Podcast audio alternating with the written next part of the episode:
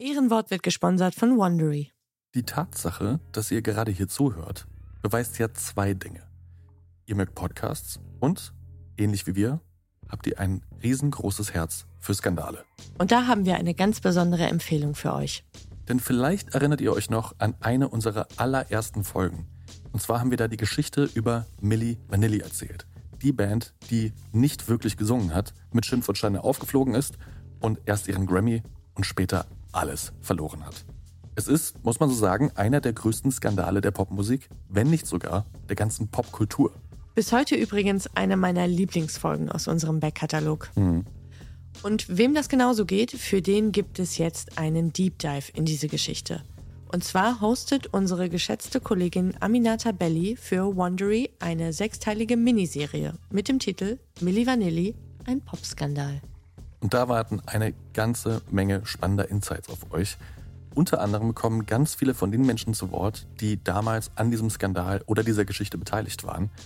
Zum Beispiel der Frontmann Fab und der Produzent Frank Farian. Und ganz ähnlich wie wir damals in unserer Episode fragt sich auch Aminata, ob wir heute nicht anders über diesen Skandal reden, weil wir über schnellen Ruhm, über Machtstrukturen in der Musikindustrie und über Rassismus und Diskriminierung ganz anders sprechen als damals.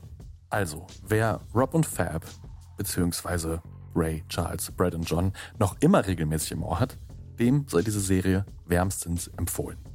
Und, das haben wir uns versichern lassen, Aminata spricht das auch wirklich alles selbst. Also, hört Milli Vanilli, ein Popskandal, überall, wo es Podcasts gibt. Und jetzt zurück zur Folge. There's a mistake. Moonlight, you guys won Best Picture. Well, there were three of us in this marriage. Ich zitiere, Herr Präsident, mit Verlaub, Sie sind ein Arschloch.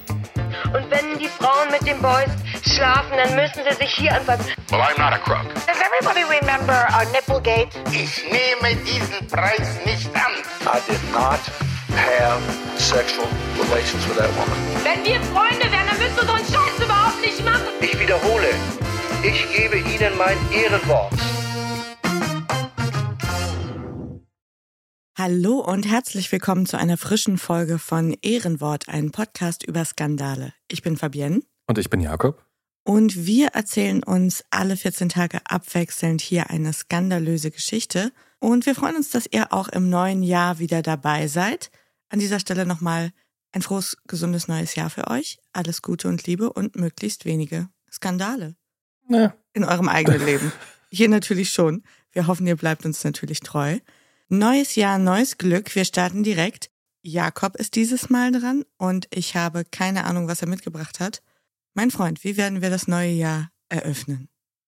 Heute nehmen wir uns nach langer, langer, langer Zeit endlich mal wieder eine Stelle aus unserem Intro vor. Und zwar diese hier. I did not have sexual relations with that woman. Ah, viel gewünscht, viel eingefordert von euch auf diversen Kanälen.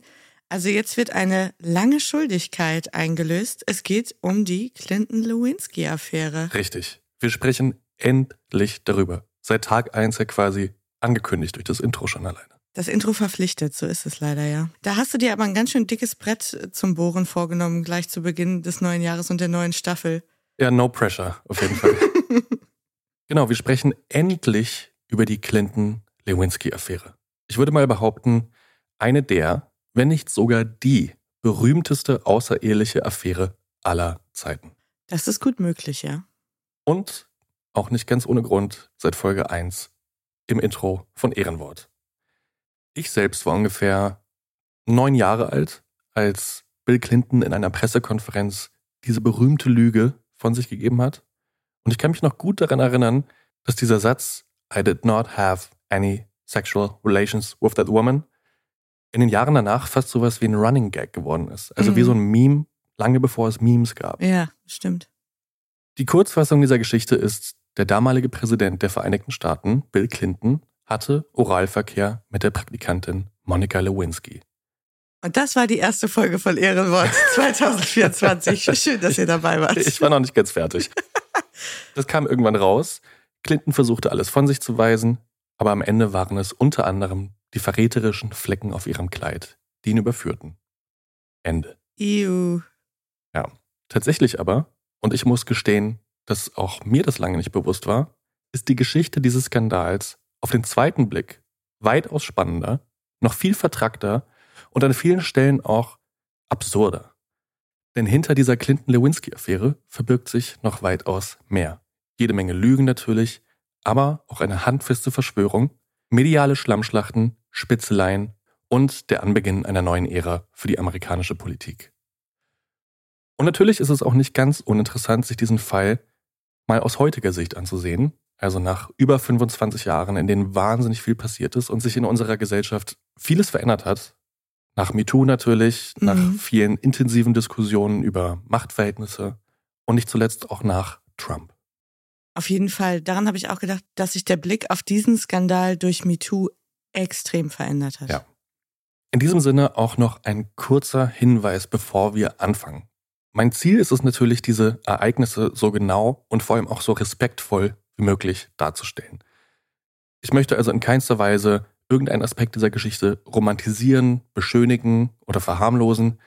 Und deswegen basieren die Beschreibungen dieser Beziehung zwischen Monica Lewinsky und Bill Clinton in dieser Folge hauptsächlich auf Lewinskys eigener Sichtweise und Darstellung, wie sie es in ihrer autorisierten Biografie Monica Story erzählt hat. Ist es die von Andrew Morton? Richtig.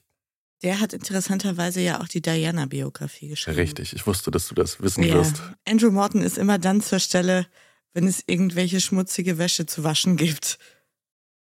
So.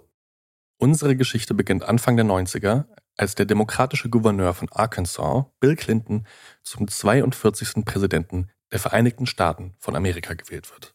Er ist der Nachfolger des äußerst unterkühlten und auch nur so semi-sympathischen George Bush Senior. Mhm.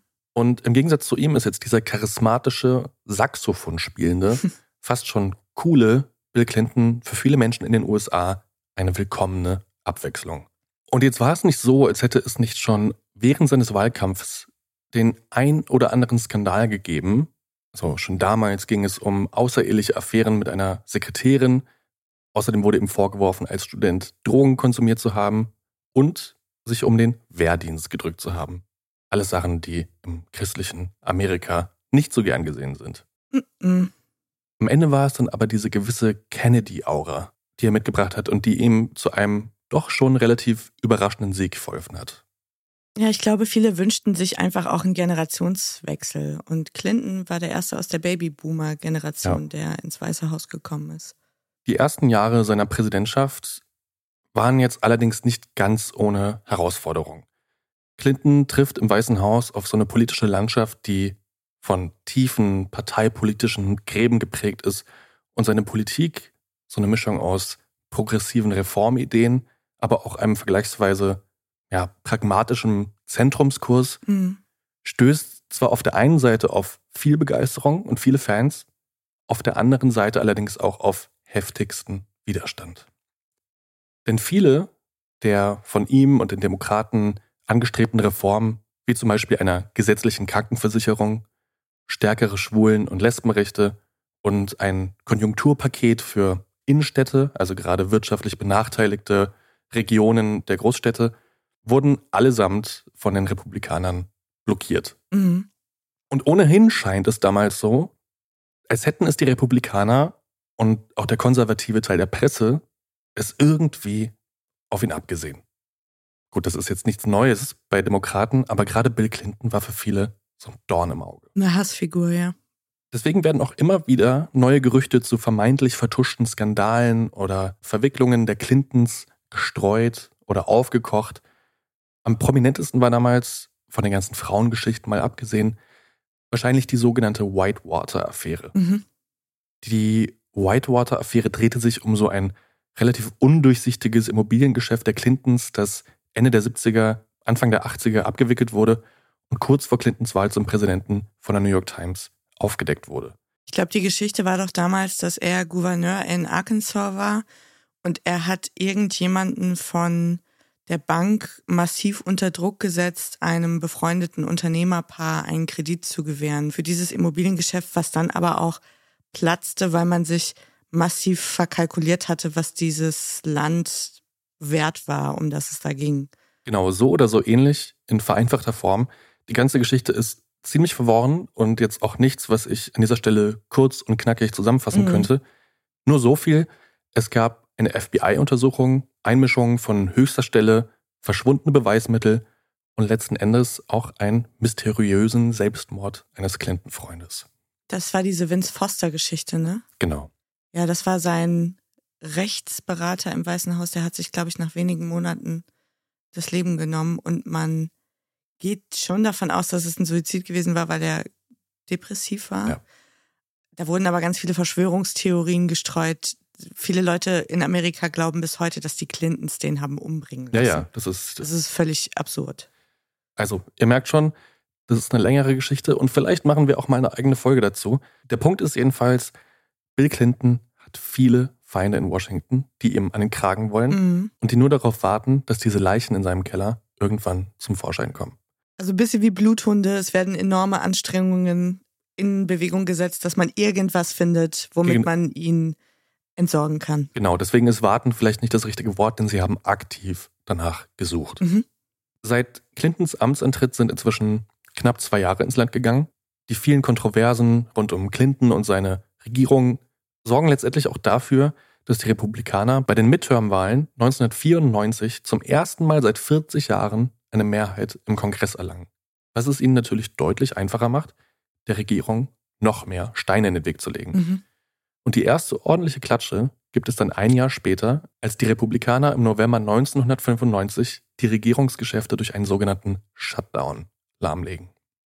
Also kurz, was ist ein Shutdown? In den USA erfolgt so ein Government Shutdown, wenn der Kongress und der Präsident sich nicht auf einen Haushaltsplan einigen können. Ohne eine solche Einigung fehlt also dann die rechtliche Grundlage für Regierungsausgaben und in der Folge müssen dann Bundesbehörden geschlossen werden und Mitarbeiter in den unbezahlten Urlaub geschickt werden. Das ist zuletzt der Biden-Administration ja auch schon passiert. Genau, und bei Trump auch. Also Ja, es passiert eigentlich Das passiert regelmäßig. alle Jubeljahre Ja. mal. Ist jetzt nichts so Ungewöhnliches, ja. Genau. Also Washington und das Weiße Haus sind in dieser Zeit dann quasi stillgelegt. Mhm. Also bis auf Dienste der nationalen Sicherheit sind eigentlich alle dann zu Hause. Wie Lockdown quasi. Genau. Die einzigen, die neben den vielen Mitarbeitenden für die nationale Sicherheit auch noch arbeiten dürfen, das sind die unbezahlten PraktikantInnen. Weil für die muss ja kein Geld ausgegeben werden. Und im November 1995 ist eine von denen Monika Lewinsky. Ich stelle mir das so ein bisschen vor, während dieses Shutdowns nur der Präsident quasi seine engsten Mitarbeitenden und die PraktikantInnen so wie Spring Break im Weißen Haus. Also es wird den ganzen Tag Pizza bestellt und irgendjemand hat die Nuclear Codes, aber es ist auch nicht so wichtig, weil lass mal noch eine Runde Kreislauf. Flum Flunkyball spielen. Lass mal noch eine Runde Flunkyball spielen. Verstecken spielen im West Wing. Ja. Genau. Ja, so oder so ähnlich wird's abgelaufen sein. Also, Monika Lewinsky ist zu diesem Zeitpunkt 22 Jahre alt. Monika kommt zwar aus bestem Hause, aufgewachsen ist sie im schicken und wohlhabenden Stadtteil Beverly Hills in Los Angeles, hatte es allerdings jetzt nicht immer ganz leicht. Die Ehe ihrer Eltern ist früh in die Brüche gegangen und in der Schule wird sie von anderen SchülerInnen wegen ihres Gewichts gemobbt oder gehänselt. Und sie fühlt sich in dieser glitzernden Welt von Beverly Hills auch generell einfach unwohl. Sie passt da nicht so richtig rein. Denn sie mag dieses ganze Schickimicki-Getue nicht so wirklich und hat das Gefühl, dass sie da als so ein Freigeist, Kreativkopf, eine kleine Träumerin einfach nicht reinpasst. Mhm. Vielmehr hat sie so einen Hang zu Theater, zu Büchern und man muss es leider so sagen, ab den Teenagerjahren auch irgendwann zu älteren Männern. Ew. Nach der Highschool geht sie für ein Psychologiestudium nach Portland, also Hauptsache weit weg von LA. Und der Grund, weswegen es sie nach ihrem Abschluss im Sommer 1995 dann überhaupt spontan für ein Praktikum nach Washington gezogen hat, ist Ironie des Schicksals. Denn Monika hatte zu diesem Zeitpunkt gerade erst eine mehrjährige und vor allem für sie auch sehr schmerzhafte Affäre mit einem Highschool-Lehrer überwunden, in den sie zwar schwer verliebt war, er allerdings A doppelt so alt wie sie und B verheiratet und frisch gebackener Vater war. Gibt es da ein Muster, eventuell? Und das Praktikum im Weißen Haus, das kommt auf Initiative ihrer Mutter zustande. Denn ihre Mutter, die über viele Ecken gute Kontakte zu einem Regierungsmitglied hat, ist überzeugt, dass dieses Praktikum Monika dabei helfen könnte, ihre unglückliche Affäre hinter sich zu lassen, wertvolle Erfahrungen zu sammeln und ein neues Kapitel in ihrem Leben zu beginnen. Man muss dazu sagen, das habe ich gelesen, dass auch ihr Vater ein großer Wahlkampfspender war Ja. von Bill Clinton. Das Praktikum im Weißen Haus ist es also nicht durch ihre hervorragenden Leistungen zustande gekommen. Sie war jetzt auch auf keinem Ivy League College oder so, dass das irgendwie gerechtfertigt hätte, sondern das war Nepotism. Leider ist Monika ein kleines Nepo-Baby gewesen. Ich glaube, davon gibt es einige in Washington. Ja. Nepo-Babys, sogenannte. Mhm. Wobei ich auch gelesen habe, dass sie einen relativ überzeugenden Bewerbungsessay geschrieben haben muss, warum das Weiße Haus eine Psychologin braucht. Ja, will ich ihr nicht abstreiten. Ich glaube, das gehört nur zur Vollständigkeit der Geschichte auch dazu, dass sie jetzt kein mehrmonatiges Assessment Center mit Nee, irgendwie das, nee. Model United Nations und hast du nicht gesehen durchlaufen hat, um an dieses Praktikum zu Ja. kommen, sondern sie ist da mehr oder weniger reingesetzt worden von ihren Eltern. Genau. Und sie zieht jetzt nach Washington gemeinsam mit ihrer Mutter in das Apartment der Tante, die nämlich auch in Washington wohnt. Also sie wohnen da quasi jetzt zu dritt für so eine kleine WG, übrigens in den Watergate Apartments, was auch noch ganz interessant ist. Und ist jetzt drauf und dran, dieses neue Kapitel zu beginnen. Ihren ersten Tag als Praktikantin im Weißen Haus hat sie am 10. Juli 1995 und eigentlich soll sie hier auch nur für sechs Wochen arbeiten. Und jetzt ist es nicht so, dass Monika sich brennend für Politik interessiert hat. Im Gegenteil. Und auch der ja, vergleichsweise harsche Umgangston im Weißen Haus macht es ihr zu Beginn auch nicht wirklich einfach, sich da wohlzufühlen oder Mhm. anzusiedeln. Und trotzdem hat dieser Ort, dieses wortwörtliche Zentrum der Macht, natürlich eine unglaubliche Wirkung auf sie. Also jeder, der mal im Bundestag war, kann das auch, glaube ich, so ein bisschen nachfühlen. Jetzt ist der Bundestag nicht ganz so schick wie das Weiße Haus, aber ich finde, wenn man da durch die Flure geht, merkt man auch mal so, oh, hier, das hat irgendwas, das hat eine Ausstrahlung, das hat Ja, eine es, Wirkung. ist, es macht einen demütig einfach, Ja, so ein finde bisschen. ich. Ein bisschen, ja. Dass ihre Kolleginnen alle so von Bill Clinton schwärmen, findet sie zunächst ein bisschen weird und kann dieses ganze Getue um den Präsidenten auch nicht so ganz verstehen. Bis sie ihn dann bei einer Führung zum ersten Mal persönlich trifft. Mitten auf den Fluren des West Wings. Und in diesem Moment ist es sofort um sie geschehen. Sie beschreibt noch Jahre später, dass dieser erste Blickkontakt zwischen ihr und dem Präsidenten magisch gewesen sein muss. Sie ist sofort Hals über Kopf verknallt. Und in den kommenden Wochen nutzt sie jede Gelegenheit, um irgendwie in seiner Nähe oder zumindest in seinem Blickfeld zu gelangen. Und es scheint auch so, als würde er ihre Blicke erwidern. Er merkt sich sogar ihren Namen. Hör doch auf. Aber es ist das nicht interessant, wie sehr Macht und Erfolg sexy machen? Weil der Bill Clinton ist ja jetzt nun wirklich kein Adonis, muss man sagen. Ich glaube, der ist relativ groß. Also Größe, glaube ich, macht dann auch schon irgendwie was. Aber selbst Prinzessin Diana fand ihn ja total sexy. Ja, der hatte natürlich auch Charisma und Ausstrahlung, muss man sagen. Der war ja jetzt kein Langweiler. Ah, Ich weiß nicht. Vielleicht war ich damals noch einfach zu jung und kenne jetzt einfach nur den Post-Präsidentschafts-Clinton. Ja, Der ist bei weitem, glaube ich, nicht mehr so smart wie der Pre-Lewinsky-Affäre Clinton. Ja, wenn du heute so Bilder siehst, dann denkst du, mein Gott, die arme Hillary, überall muss sie den mit hinnehmen. Schrecklich. Ein Klotz am Bein. Menschen werden alt. Ja, du weißt schon, was ich meine. Das ist jetzt nicht altersdiskriminierend gemeint. He peaked in the White House. Ja, vielleicht. Also er merkt sich jedenfalls ihren Namen. Es werden Blicke erwidert und deswegen ist sie auch komplett aus dem Häuschen, als ihr eine Verlängerung ihres Praktikums und sogar ein anschließender Job in einem der Korrespondenzbüros im Weißen Haus angeboten wird. Und sie sagt auf der Stelle zu, obwohl sie, wie gesagt, mit Politik pff, eigentlich nicht viel anfangen kann. und als es dann am 15. November 1995 zu diesem Shutdown kommt, von dem ich vorhin erzählt habe, Mhm. und die Büros im West Wing quasi wie leergefegt sind, nimmt das Schicksal dann seinen Lauf. Denn die Praktikantin Monika Lewinsky wird spontan quasi als Aushilfssekretärin in das Büro des Stabschefs des Präsidenten versetzt, um Telefonate anzunehmen und weiterzuleiten. Näher kann sie dem Präsidenten also kaum kommen. Und auch der scheint sich an diesem Tag ungewöhnlich oft im Büro des Stabschefs blicken zu lassen. Normalerweise sieht man ihn da einmal die Woche. Mhm. An diesem Tag kommt er fast stündlich vorbei. Und vielleicht bildet sich Monika das auch nur ein, aber irgendwie scheint er immer wieder ihre Blicke zu suchen und besonders freundlich zu ihr zu sein. Vielleicht sogar schon zu flirten. Und sie gibt sich alle Mühe, diese Signale auch zu erwidern. Vielleicht gibt sie sich auch alle Mühe, sich diese Signale nur lang genug einzureden. Wir werden es gleich herausfinden. Denn am selben Abend winkt der Präsident der Vereinigten Staaten, zu diesem Zeitpunkt übrigens 49 Jahre alt, die 27 Jahre jüngere Praktikantin Monika Lewinsky in eines der verwaisten Büros. Er will wissen, wo sie herkommt, wo sie zur Schule gegangen ist. Aber das Einzige, was Monika in diesem Moment hochgradig nervös über die Lippen bekommt, ist, dass sie in ihn verknallt ist. Bill Clinton bittet Monika in einen Hinterraum und fragt, ob er sie küssen darf. Und es kommt an diesem Abend zum ersten Kuss. Und einige Stunden später, gegen 10 Uhr abends, als das Weiße Haus schon so gut wie leer ist, auch noch zu Oralverkehr. Angeblich, so lautet die Geschichte, soll Bill Clinton während dieses Verkehrs sogar einen Anruf angenommen haben. Naja, Zeit ist Geld. genau. Als Monika Lewinsky dann mitten in der Nacht zu ihrer Tante und ihrer Mutter nach Hause kommt, ist sie über alle Wolken, komplett aus dem Häuschen. Und sie weckt die beiden sogar auf, um ihnen von diesem Kuss zwischen ihr und dem Präsidenten zu erzählen. Aber die Mutter und die Tante denken sich im ersten Moment nicht viel dabei.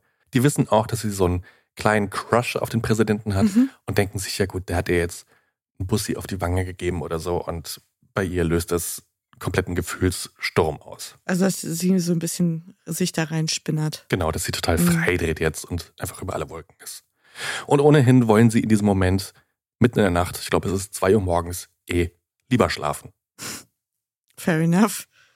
Als der Shutdown dann wenige Tage später beendet ist, beginnt für Monika die Festanstellung im Weißen Haus. Sie arbeitet von jetzt an einem East Wing des Weißen Hauses, genauer gesagt im Office of Legislative Affairs, sprich dem Büro für Gesetzgebungsangelegenheiten. Ein schönes Wort. Das war zum einen nicht wirklich spannend, zum anderen vor allem aber auch deutlich weiter vom Präsidenten entfernt, also räumlich, Mhm. als sie es während dieses Shutdowns war. Und trotzdem kommt es immer wieder zu vermeintlich zufälligen oder auch heimlich verabredeten Begegnungen zwischen Lewinsky und Bill Clinton. Der Präsident ruft sie zwischenzeitlich sogar zu Hause an, um ihr mitzuteilen, wann und wo er im White House anzutreffen ist. Die Dates finden vornehmlich an Wochenenden statt, da an diesen Tagen in Büroräumen der Regierung vergleichsweise wenig los ist. Und Monika scheint mit der Zeit auch wirklich Hals über Kopf in den Präsidenten verliebt zu sein. Also jetzt nicht nur verknallt, so einen Mhm. kleinen Crush, sondern wirklich verliebt. Und zwischen den beiden entwickelt sich so etwas wie ein aufregendes Versteckspiel mit geheimen Symbolen und kleinen öffentlichen Zeichen der Zuneigung. Sie schenkt ihm zum Beispiel immer mal wieder Krawatten, die er dann bei öffentlichen Auftritten oder besonderen Veranstaltungen trägt. Generell machen sie sich im Laufe der Affäre viele Geschenke, so kleine Souvenirs, Bücher, irgendwelche Nettigkeiten. Mhm. Ich glaube, sie investiert wahrscheinlich richtig viel da rein und macht sich Gedanken und er lässt einfach Seine- durch irgendeinen persönlichen Assistenten Ja. diese Geschenke kaufen und ihr vor die Tür legen. Ja, ich glaube jetzt nicht, dass Bill Clinton als amtierender Präsident zu Nanunana gegangen ist, um höchstpersönlichen Geschenk. kommst du denn jetzt auf Nanunana? Gott, oh Gott, oh Gott. Jakob, als ob man seiner Liebschaft was Hm. bei Nanunana aussucht. So eine kleine Fliegenpilztasse mit Herzchen. Da geht man zu Cartier, wenn man wirklich verliebt ist. Nanunana. Ich glaub's ja nicht. Ehrenwort wird gesponsert von Nanunana. Jetzt habe ich fast meinen Tee über die Couch gespuckt. Nein, was ich damit sagen will, ich glaube, solche kleinen Geschenke sind für einen so mächtigen und viel beschäftigten Mann wie den Präsidenten die einfachste Art, so ein Fangirl bei der Stange zu halten. Also das läuft jetzt so ein paar Wochen, zwei, drei Monate. Und im Februar will Bill Clinton die Affäre dann aber aus schlechtem Gewissen gegenüber seiner Frau und seiner Tochter beenden. Und natürlich war auch Monika Lewinsky die ganze Zeit über klar, dass diese heimliche Beziehung auch nur ein Spiel auf Zeit ist und ein hochriskantes noch dazu. Mhm. Das Herz bricht es ihr aber natürlich trotzdem. Wenn auch nur für kurze Zeit. Denn nur einen Monat später ist die Routine eigentlich schon wieder beim Alten. Aber wie kommt es denn, dass jetzt nach dieser kurzen Pause die beiden das Verhältnis dann doch wieder anfangen? Also das ist generell so ein Muster, das sich jetzt über die nächsten Monate immer wieder zeigt. Das Mhm. ist wie so eine On-Off-Beziehung. Mal macht der eine Schluss, dann der andere, dann trifft man sich doch wieder, dann trifft man sich zu einem Gespräch und es kommt doch wieder zu einem Kuss und rummachen etc. Also wie Teenager fast. Mhm. Da würde ich jetzt auch gar nicht sagen, dass sie jetzt da mehr hinterher war als er. Das ergibt sich dann eigentlich, wenn sie dann aufeinandertreffen. Er ruft sie an, holt sie dann doch wieder ins Büro etc. Also da haben sich beide nichts genommen. Okay. Aber wie gesagt, so eine Affäre zwischen dem mächtigsten Mann der Welt und einer Junior-Mitarbeiterin im Weißen Haus ist dann eben doch was anderes als so eine geheime Bürobeziehung. Mhm. Denn als Präsident der Vereinigten Staaten wird jeder deiner Schritte protokolliert, jede Minute im Kalender festgehalten und alles Kommen und Gehen im Weißen Haus strengstens überwacht. Deshalb müssen doch auch Leute Kenntnis davon gehabt haben, oder? Das kann doch niemandem verborgen geblieben sein, zumindest seinem Büroleiter nicht oder dem Personalchef im Weißen Haus, was weiß ich. Also es müssen ja Leute einfach mitbekommen haben, die Affäre, oder? Genau, da kommen wir gleich zu. Okay. Denn natürlich ist auch Monica Lewinsky zunehmend paranoid, dass irgendwer im Weißen Haus davon erfahren könnte. Denn wie du schon ganz richtig gesagt hast, es ist schwer zu verbergen. Mhm. Auch wenn sie sich am Wochenende treffen und der Büroleiter dann zum Beispiel nicht da ist, die Sekretärin auch zu Hause ist und man sich ein bisschen freier bewegen kann, sind ja doch immer Leute zugegen und du musst dich einschreiben, wenn du ins Weiße Haus kommst, etc. Das hindert sie aber nicht daran, ein paar Menschen einzuweihen in diese Geschichte. Unter anderem ihre Mutter, ihre Tante und ihre beste Freundin, die ihr alle drei relativ schnell mehr als deutlich nahelegen, diese Beziehung so schnell wie möglich zu beenden. Und sich natürlich auch wahnsinnige Sorgen um dieses Mädchen machen. Ja, klar. Und inzwischen war auch wirklich einigen Angestellten im Weißen Haus aufgefallen, dass sich Monica Lewinsky, diese Junior-Angestellte aus dem East Wing, aus unerklärlichen Gründen auffällig oft im West Wing aufzuhalten scheint und das in unmittelbarer Nähe des Präsidenten. Und jetzt war es nicht so ungewöhnlich, dass gerade junge MitarbeiterInnen alles dafür gaben, ins Sichtfeld des Präsidenten zu gelangen. Aber gerade bei einem Bill Clinton, über dessen außereheliche Affären ja ohnehin schon seit Jahren in der Presse spekuliert oder berichtet wurde, war natürlich besondere Vorsicht geboten. Das war eigentlich klar, dass das ihm um die Ohren fliegen würde. Und das weiß auch Evelyn Lieberman, zu diesem Zeitpunkt stellvertretende Stabschefin im Weißen Haus und quasi im Nebenberuf damit beschäftigt, sämtliche möglichen PR-Desaster der Clinton-Regierung mit allen Kräften abzuwenden. Das sind eigentlich zwei Vollzeitjobs. Ja, und sie bemerkt natürlich auch dieses ständige Kommen und Gehen der jungen Mitarbeiterin aus dem East Wing. Mhm. Das war ihr auch schon länger aufgefallen. Als sie Monika Lewinsky dann wiederholt und aus unerklärlichen Gründen in der Nähe des Präsidenten entdeckt, ist ihre Geduld am Ende. Und sie sorgt noch am selben Tag dafür, dass Monika aus dem Weißen Haus ins Pentagon versetzt wird. Und damit ist am 5. April 1996 Monikas Karriere und damit auch ihre heimliche Affäre im Weißen Haus vorerst beendet. Und auch wenn das für sie unheimlich schmerzhaft gewesen sein muss, womöglich hätte es das Schlimmste ja verhindern können. Tatsächlich wird aber genau diese Versetzung ins Pentagon dafür sorgen, dass bald die gesamte Welt von dieser Affäre erfahren wird. If you're looking for plump lips that last, you need to know about Juvederm lip fillers. With Juvederm Volbella XC and Juvederm Ultra XC, your lip look, whether it's subtle or bold, can last up to one full year with optimal treatment and no additional maintenance. Find a licensed specialist and see if it's right for you at juvederm.com today. That's J U V E D E R M.com. Add fullness to lips in adults over 21 with Juvederm Volbella XC or Juvederm Ultra XC. Do not use if you have severe allergies or a history of severe allergic reactions, or if you're allergic to lidocaine or the proteins used in Juvederm. Tell your doctor if you have a history of scarring or taking medicines that decrease the body's immune response or that can prolong bleeding. Common side effects include injection site redness, swelling, pain, tenderness, firmness, lumps, bumps, bruising, discoloration, or itching. As with all fillers, there's a rare risk of unintentional injection into a blood vessel, which can cause vision abnormalities, blindness, stroke, temporary scabs, or scarring. For full important safety information, visit juvederm.com. Also, Monika Lewinsky findet sich jetzt plötzlich in einer Assistenzstelle im Büro für Öffentlichkeitsarbeiten im Pentagon wieder, in einem ziemlich aschgrauen Großraumbüro, absolut uninspirierend und bei weitem nicht so schick und so eindrucksvoll wie die Räumlichkeiten des Weißen Hauses. Und jetzt ist das politische Washington ohnehin nicht die wärmste Arbeitsumgebung, Mhm. aber das Pentagon am Stadtrand muss dem Ganzen wohl noch die Krone aufgesetzt haben. Monika Lewinsky weiß von Sekunde eins, dass sie hier nicht reinpasst. Nicht um alles um der Welt. Und das Einzige, was ihr in dieser Zeit hilft, ist, dass sich Bill Clinton immer mal wieder telefonisch bei ihr meldet. Und er gibt ihr sogar ein bisschen Hoffnung, dass sie bald wieder ins Weiße Haus zurückkehren kann. Allerdings erst, wenn er wiedergewählt ist. Und die Wahlen stehen zu diesem Zeitpunkt quasi schon ins Haus. Knapp ein halbes Jahr muss sie es nur aushalten, dann holt er sie ganz bestimmt wieder zurück. Aber diese Zeit im Pentagon, die setzt ihr trotzdem unheimlich zu. Sie fühlt sich einsam und isoliert und vermisst den Kontakt zum Präsidenten. Und im Pentagon kann sie auch so recht mit niemandem etwas anfangen. Mhm. Die Leute sind ziemlich steif und ziemlich ernst, relativ humorlos und scheinbar auch auf nichts anderes als den eigenen Job fokussiert. Monika versucht sich bestmöglich abzulenken, datet zwischendurch sogar einen anderen Mann, der sie allerdings, und hier wieder Ironie des Schicksals, mit einer anderen Frau betrügt. Und schlimmer noch, Monika stellt fest, dass sie schwanger ist. Die nachfolgende Abtreibung lässt sie dann noch geschwächter und noch verwundbarer zurück, als sie es ohnehin schon ist. Und mitten in dieser psychischen Talfahrt, einsam, depressiv und von der Prozedur dieser Abtreibung auch traumatisiert mhm. und nach wie vor unglücklich verliebt, trifft sie im Pentagon auf eine Frau, die ihr Leben nachhaltig verändern soll.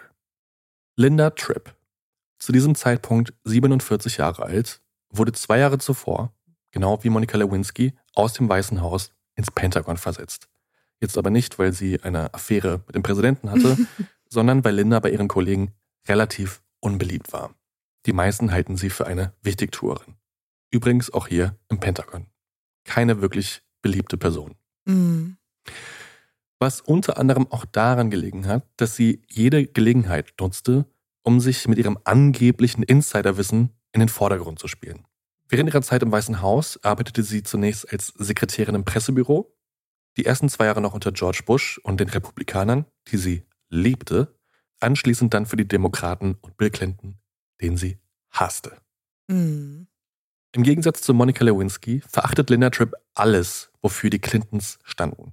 Auf der einen Seite natürlich wegen Bill, seinen vielen außerehelichen Affären und den sonstigen in ihren Augen für einen Präsidenten mehr als unwürdigen Eigenschaften und Skandalen. Auf der anderen Seite aber auch wegen Hillary, dieser ganzen Whitewater-Nummer und den vermeintlichen Verschwörungen, die sich da im Hintergrund abspielten. Und wie der Zufall so will, war Linda Tripp Anfang der 90er auch Mitarbeiterin von Vince Foster, eben diesem engen Clinton-Freund, der sich 1993 unter vermeintlich mysteriösen Umständen das Leben genommen hat. Und sie war die letzte Person, die ihn lebend gesehen hat. Uff, das wusste ich nicht. Mhm. Krass. Linda Tripp glaubte, wie nicht wenige ihrer Landsleute zu dieser Zeit, den vielen Verschwörungstheorien, die sich um die Clintons rankten. Und vor allem war sie immer noch schwer angepisst von der Tatsache, dass man sie aus dem Weißen Haus geworfen hatte. All das lässt sie sich gegenüber Monika aber nicht anmerken. Stattdessen bonden die beiden über ihre gemeinsame Liebe zu Antiquitäten, Weight Watchers Diäten, Lästereien und den jeweiligen Erfahrungen im Weißen Haus. Mhm. Und mit der Zeit entsteht sogar so etwas wie eine echte Freundschaft zwischen diesen beiden auf unterschiedliche Art und Weise einsamen Frauen im Pentagon.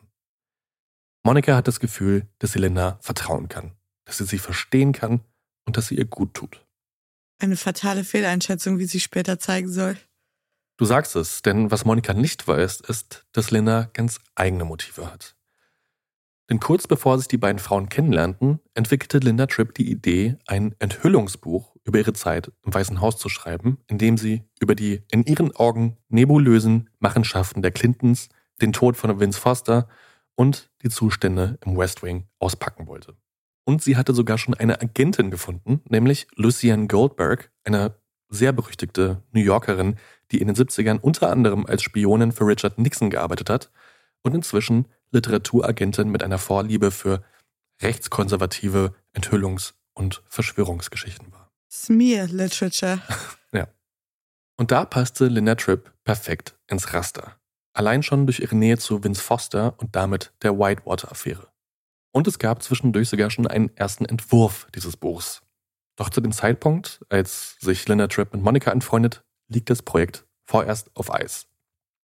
Denn Linda hat Angst, ihren Job zu verlieren was tatsächlich wahrscheinlich dann auch zu Recht passiert ja. wäre. Aber dieser neue Kontakt zu Monika entfacht das Feuer wieder.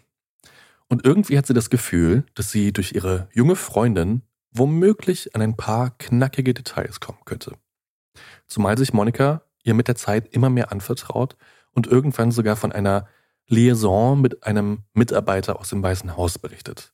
Wer genau dieser Mitarbeiter ist, sagt sie nicht. Aber vielleicht kann Linda Tripp zu diesem Zeitpunkt schon eins und eins zusammenzählen. Zumal dem Präsidenten ja sein Ruf vorauseilte. Exakt. Es gab schon viele dokumentierte Frauengeschichten. Es gab jede Menge Gerüchte, die sich um Bill Clinton rankten. Und jetzt wird da plötzlich eine süße, junge Mitarbeiterin aus heiterem Himmel aus dem Weißen Haus ins Pentagon versetzt. Und die erzählt ihr dann auch noch von einer heimlichen Liebschaft. Kein so großes Rätsel. Nee. Als Bill Clinton am 5. November 1996 wiedergewählt wird, ist Monica Lewinsky unglaublich aufgeregt. Und eigentlich wartet sie auch nur darauf, dass Bill sie jeden Moment anruft und sie höchstpersönlich zurück ins Weiße Haus beordert. Aber der Anruf kommt einfach nicht. Und auch in den Tagen danach wird sie nichts von ihm hören und ist am Boden zerstört, fertig mit den Nerven. Und vielleicht ist es der aufgestaute Frust, diese herbe Enttäuschung, der viel zu große Liebeskummer mhm. oder schlicht auch einfach Dummheit, Leichtfertigkeit, ich weiß es nicht. Doch als sie Linda Tripp das nächste Mal in der Cafeteria des Pentagons trifft, erzählt sie ihr von der Affäre mit dem Präsidenten. Und jetzt könnt ihr euch natürlich vorstellen, wie sich da die Ohren aufstellen. Gut, fairerweise muss ich sagen, dass da wohl jedem von uns die Kinnlade runtergefallen wäre, wenn wir hören, dass eine Freundin, ein Freund von uns eine Affäre mit dem mächtigsten Mann der Welt hat. Ja, da kann man schon mal verwundert sein. Aber Linda Tripp ist nicht nur einfach schockiert, sie ist fast ekstatisch.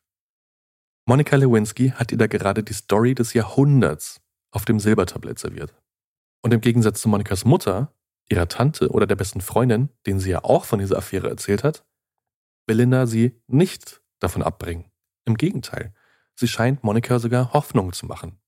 Sie zu motivieren, dran zu bleiben, für ihn zu kämpfen und um Himmels Willen ihre Rückkehr ins Weiße Haus bloß nicht aufzugeben. Gottes arme Mädchen, ey. Und tatsächlich, irgendwann ruft Bill wieder bei ihr an. Sie haben also wieder Kontakt, und zwar regelmäßig. Wenn auch nur übers Telefon, aber immerhin. Und der Präsident macht ihr auch tatsächlich Hoffnung, dass sie bald wieder zurück ins Weiße Haus könne. Aber Woche um Woche, Monat um Monat vergehen und an ihrer Lage ändert sich nichts.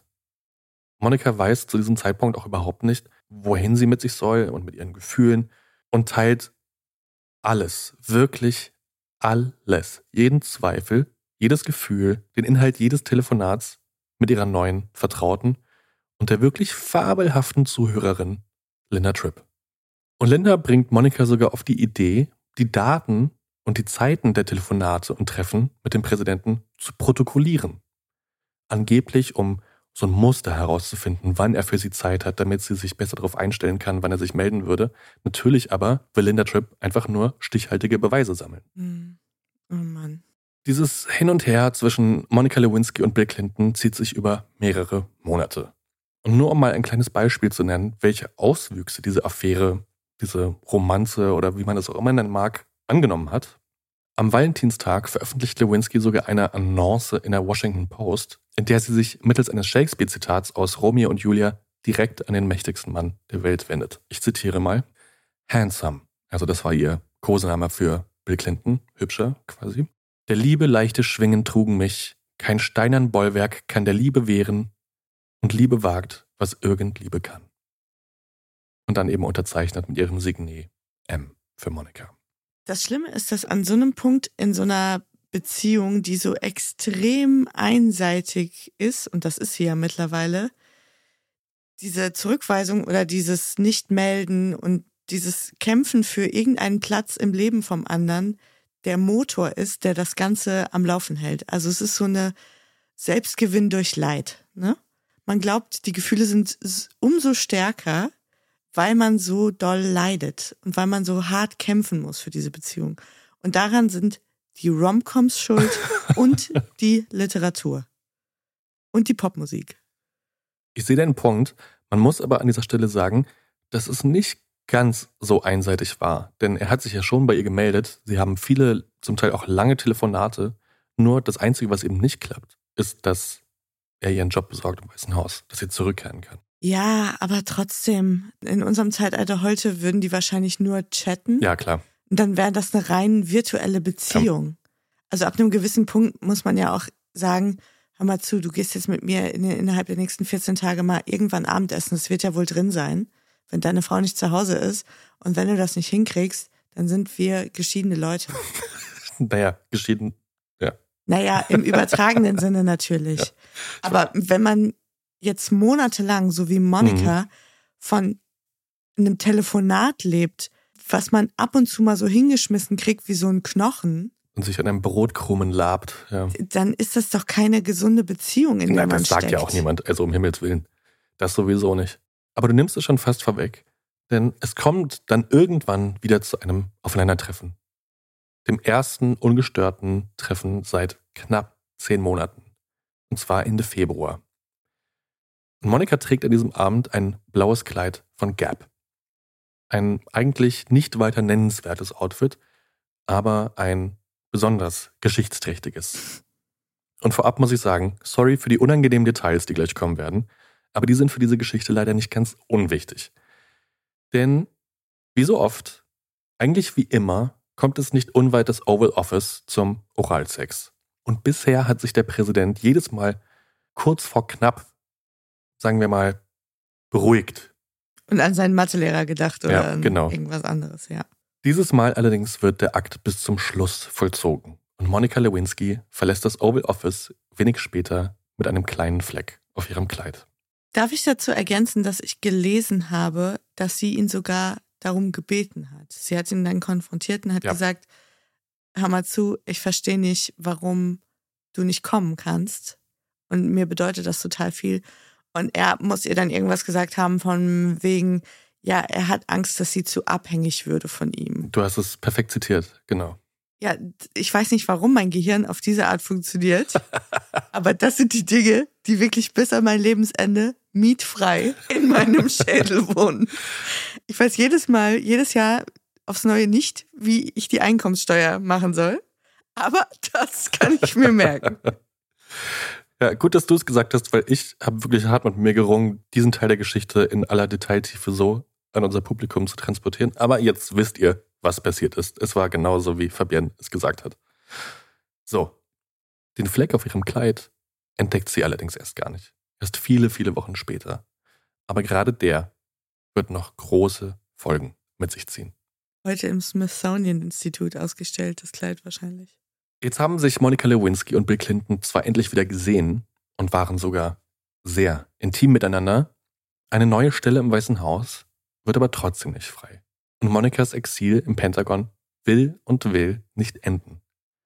Und ohnehin läuft gerade irgendwie einfach auch alles mehr als beschissen für sie. Denn ungefähr zur selben Zeit findet die Ehefrau ihrer letzten Affäre, also diesem Highschool-Lehrer, mit dem sie, seitdem sie 18 war, immer mal wieder zusammen war, heraus, dass er sie mit Monika betrogen hatte. In Washington ziehen also dunkle Wolken auf und Monikas Leidensweg scheint noch lange nicht beendet. Was die Sache noch schlimmer macht, aber das weiß Lewinsky zu diesem Zeitpunkt noch nicht, ist, dass sich im Hintergrund nach und nach Gerüchte verbreiten, dass der Präsident womöglich eine Affäre mit einer Angestellten des Weißen Hauses hatte oder immer noch haben könnte. Und in Washington kreisten die Reporter und Republikaner ohnehin schon seit Jahren wie Piranhas um dieses, um das Privatleben des Präsidenten. Ja. Und da kommt jetzt natürlich richtig Fahrt auf. Denn was man an dieser Stelle auch erwähnen muss, ist, dass es bereits Ermittlungen gegen Bill Clinton gab. Und zwar im Fall Paula Jones, einer Frau, die 1994 Klage wegen sexueller Belästigung gegen Bill Clinton eingereicht hatte. Ganz kurz, da ging es ja darum, dass sie glaube ich, Mitarbeiterin war bei ihm, als er noch Gouverneur von Arkansas war. Mhm. Und er hat sie 1991 von einem Polizisten, glaube ich, oder einem Sicherheitsbeamten auf sein Hotelzimmer bringen lassen und hat sich da vor ihr entblößt und wollte auch, dass äh, sie Oralverkehr mit ihm hat, was sie dann abgelehnt hat. Aber das war schon auf einer Harvey Weinstein-Skala schon relativ weit oben angesiedelt. Also es hatte nichts Einvernehmliches, so wie das Verhältnis jetzt mit Monika. Und ich glaube, das nannte man Troopergate damals, weil der Trooper Paula Jones auf dieses Hotelzimmer gebracht hat. Sehr gut zusammengefasst. Und was vielleicht auch nochmal wichtig zu erwähnen ist an dieser Stelle ist, es gibt so eine Pressekonferenz 1994, als er das erste Mal damit an die Öffentlichkeit geht. Mhm. Und die Reaktion der Reporter ist damals, Mädchen, was hast du erwartet? Der Mann hat dich auf sein Hotelzimmer geholt. Also, bist du Total. dumm? Ich glaube, es hat nur CNN damals was berichtet und dann haben Leute aus dem Umfeld von Clinton den Journalisten sowas von einen Mhm. Einlauf verpasst, dass sie die Story wieder in die Schublade geschmissen Ja. haben und kein anderes Medienoutlet hat diese Story gebracht. Und Paula Jones, auch so einen starken Südstaaten-Akzent, hat auch keiner ernst genommen. Die war so ein Dummerchen, so ein Flittchen. Das war in den 90ern einfach nochmal echt eine andere Nummer. Das Geilste war ein Typ, der gesagt hat, sie lügt, weil er hat sie vor 20 Jahren mal auf einer Party getroffen und da hätte sie ihm einen geblasen. Und deswegen äh, hätte sie wahrscheinlich auch Bill Clinton in diesem Hotelzimmer eingeblasen. Also vollkommen logische Conclusio, muss man sagen. Ja. Paula Jones hat jetzt jedenfalls ein relativ motiviertes Anwaltsteam hinter sich, die seit dieser Pressekonferenz auch unermüdlich darum bemüht sind, diesen Fall in der Öffentlichkeit am Köcheln zu halten oder im besten Fall sogar noch größer zu machen, also weiter auszubauen. Und deswegen versuchen sie auch, weitere Vorfälle oder Gerüchte um sexuelle Belästigung durch den Präsidenten ans Licht zu bringen und in der Presse zu streuen. Ein Beispiel dafür war Catherine Willey, die auch angegeben hat, von Clinton sexuell belästigt worden zu sein. Sie war ebenfalls wie Monika Lewinsky Mitarbeiterin im Weißen Haus und zwischenzeitlich auch Kollegin von Linda Tripp. Also bei der Nummer ging es darum, dass er ihr einen Kuss aufgedrückt hat, den sie nicht wollte. Mhm. Und sie hat das damals angeblich auch Linda Tripp erzählt. Das finden die Anwälte jetzt jedenfalls heraus. Dieses Gerücht führt jetzt auch unter anderem dazu, dass ein Reporter der Newsweek mit Linda Tripp in Kontakt gekommen ist. Denn eigentlich wollte er von ihr nur erfahren, ob denn an der Geschichte von ihrer ehemaligen Arbeitskollegin Catherine Willey irgendetwas dran war. Mhm. Linda weiß zwar wirklich von diesen Vorwürfen, spielt die Geschichte im Gespräch mit ihm allerdings herunter. Stattdessen gibt sie ihm zu verstehen, dass sie von einer noch viel größeren Story weiß. Und zwar einem sexuellen Verhältnis des Präsidenten zu einer Praktikantin. Mehr könne und wolle sie an dieser Stelle aber nicht verraten. Nee, er- der soll doch ihr Buch kaufen, ihr Enthüllungsbuch. Im Mai 1997 wird Monica Lewinsky von Bill Clintons Sekretärin ins Weiße Haus bestellt. Und wie immer hat Monica kleine Geschenke und irgendwelche süßen Liebesbeweise im Gepäck, denn sie hofft immer noch darauf, dass ihre Zeit im Pentagon bald ein Ende hat und ist auch nach wie vor hoffnungslos in den Präsidenten verliebt. Wahnsinn. Sie ahnt also auch nicht, was an diesem Tag im Oval Office auf sie warten soll. Denn Bill Clinton beendet die Affäre. Macht quasi mit ihr Schluss. Ein für alle Mal. Denn seit Monaten plagen ihn ein unglaublich schlechtes Gewissen gegenüber seiner Frau und seiner Tochter. Er kann und will die beiden nicht weiter anlügen und er fühlt sich widerlich. Oh, können wir kurz unterbrechen? Ich möchte bitte mal kurz weinen. Er sagt zwar auch, dass er weiter mit ihr befreundet sein will, ihr auch mit ihrer Karriere weiterhelfen möchte und sie auf ihrem weiteren Weg so gut es geht unterstützt.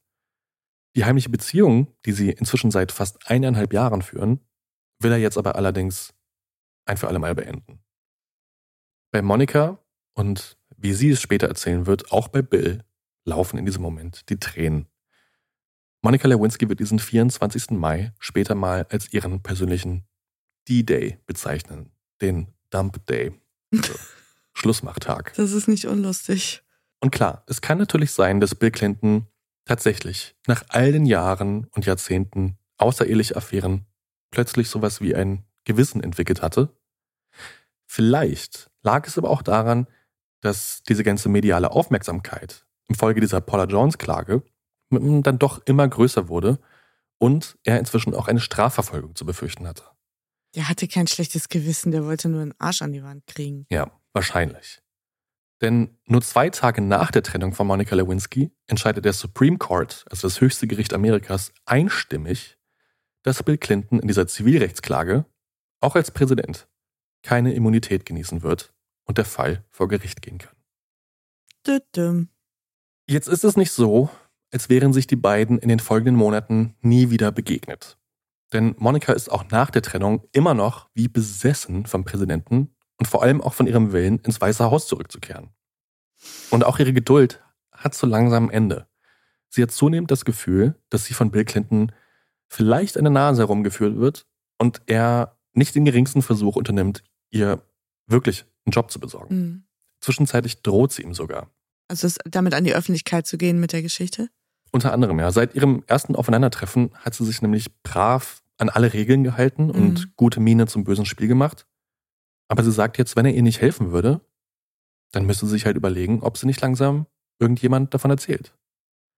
Und Bill Clinton weiß zu diesem Zeitpunkt natürlich nicht, dass Monika längst eine Handvoll Menschen in diese Geschichte eingeweiht hatte. Mhm. Monika bereut diese Drohung zwar schon wenige Tage später und verspricht ihm keine Probleme zu machen und ihn nicht zu enttäuschen, aber dennoch in ihrer Brust machen sich zunehmend Frust und ja, Schmerz breit. Und irgendwann im Herbst 97 wird Monika ihren Traum von einem Job im Weißen Haus dann auch endlich aufgeben. Der richtige Albtraum fängt zu diesem Zeitpunkt aber gerade erst an. Denn Linda Tripp, mit der sie seit Monaten vermeintlich im Vertrauen jedes noch so kleine Detail ihrer Affäre besprochen hatte und von der sie längst zunehmend emotional manipuliert wurde, muss man wirklich so sagen, Mhm. die hatte inzwischen begonnen, ihre Telefonate mit einem Kassettenrekorder aufzuzeichnen. Und einige von euch erinnern sich vielleicht noch daran, in den 90ern war Telefonieren noch so ein richtiges Ding.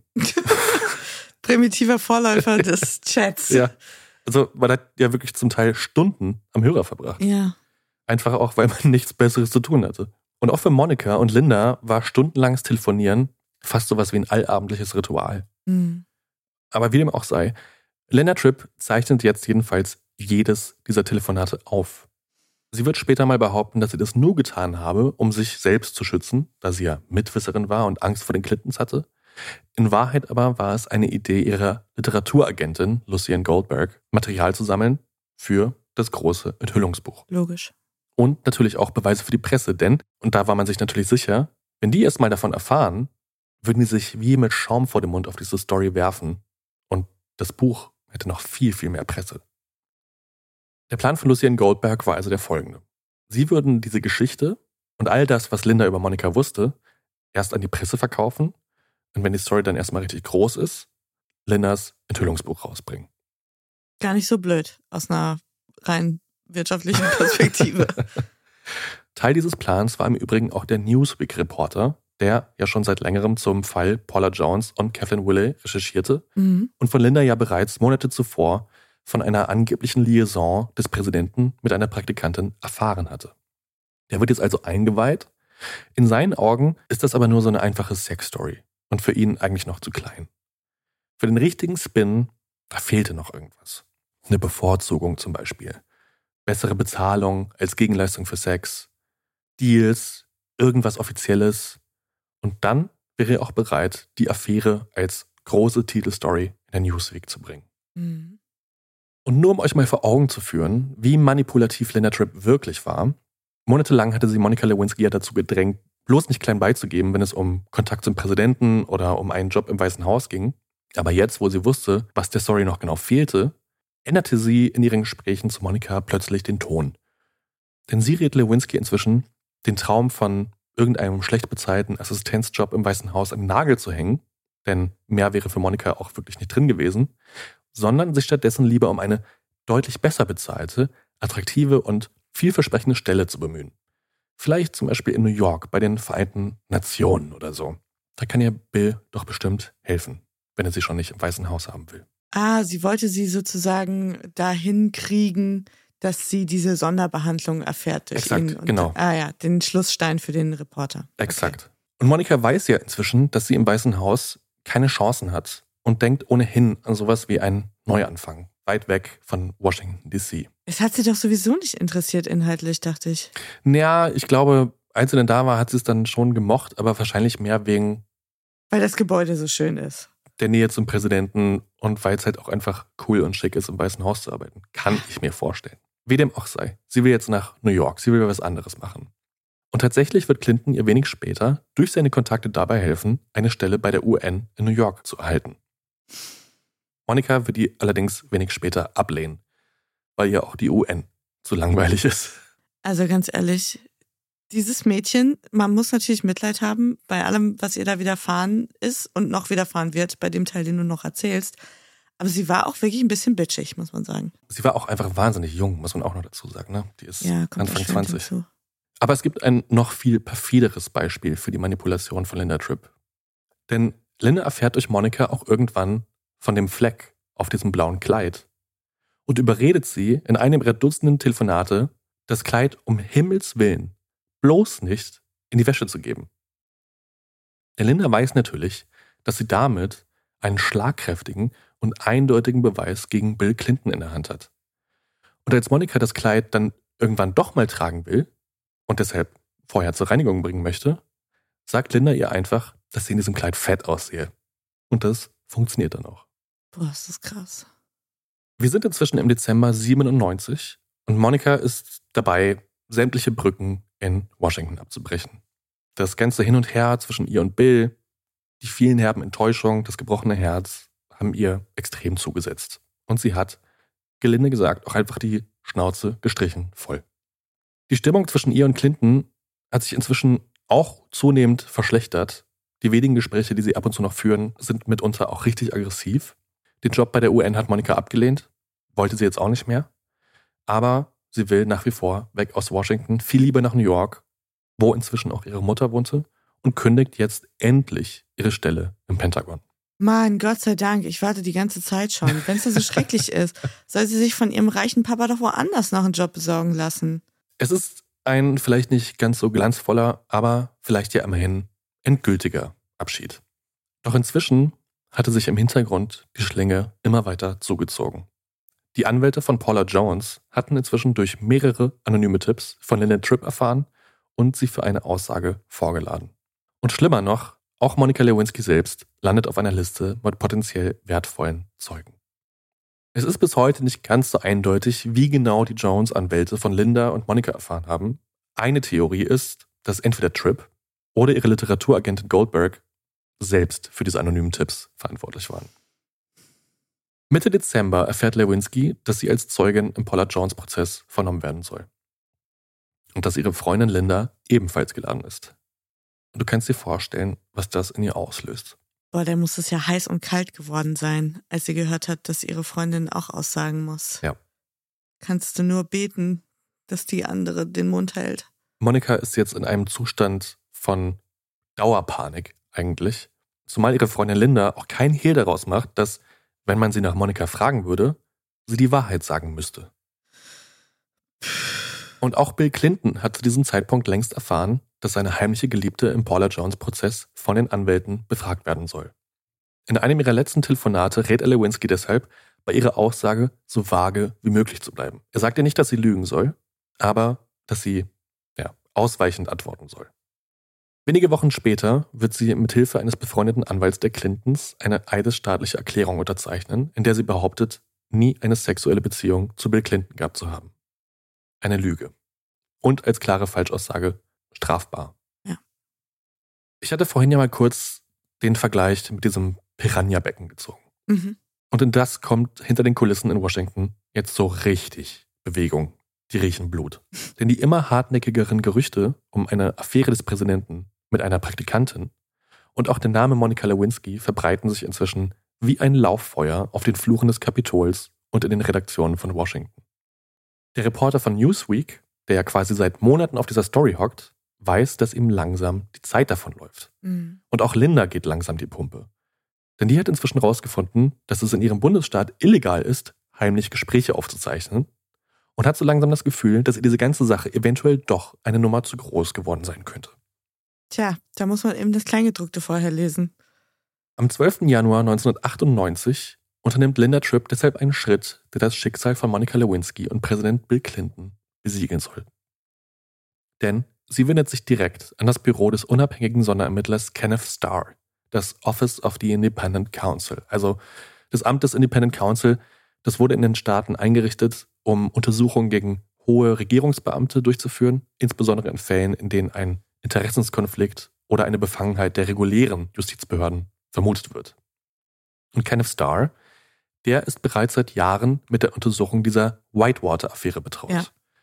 Und der hasste die Clintons Der auch. hasste die Clintons und hatte Wie bereits, ja, und er hatte bereits ein umfassendes Dossier über alle Aktivitäten von Bill Clinton zusammengetragen. Allerdings bis zu diesem Zeitpunkt keinen stichhaltigen Beweis gefunden, mit dem er ihn irgendwie hätte überführen können. Fun Fact über Kenneth Starr, der hat Donald Trump beraten, als der drohte, impeached zu werden. Und er gehörte zu den Leuten, die das abgewendet haben. Also auch er ein ganz toller Typ in der amerikanischen Geschichte, muss man sagen. Und jetzt bietet Linda Tripp Kenneth Starr genau diese entscheidenden Beweise an. Nämlich die heimlich aufgezeichneten Telefonate mit Lewinsky, in denen diese offen über ihre Affäre mit dem Präsidenten spricht. Für Starr, der bereits von den Gerüchten gehört hatte, Mhm. sind Tripps Informationen sowas wie ein potenzieller Wendepunkt in seinen Untersuchungen. Das könnte jetzt der entscheidende Beweis sein. Weihnachten und Ostern ist auf einen Tag gefallen. Genau. Also das bietet ihm jetzt auch die Gelegenheit, den Fokus seiner Ermittlungen auch noch zu erweitern. Also Mhm. nicht nur über die Whitewater-Affäre, sondern noch darüber hinaus.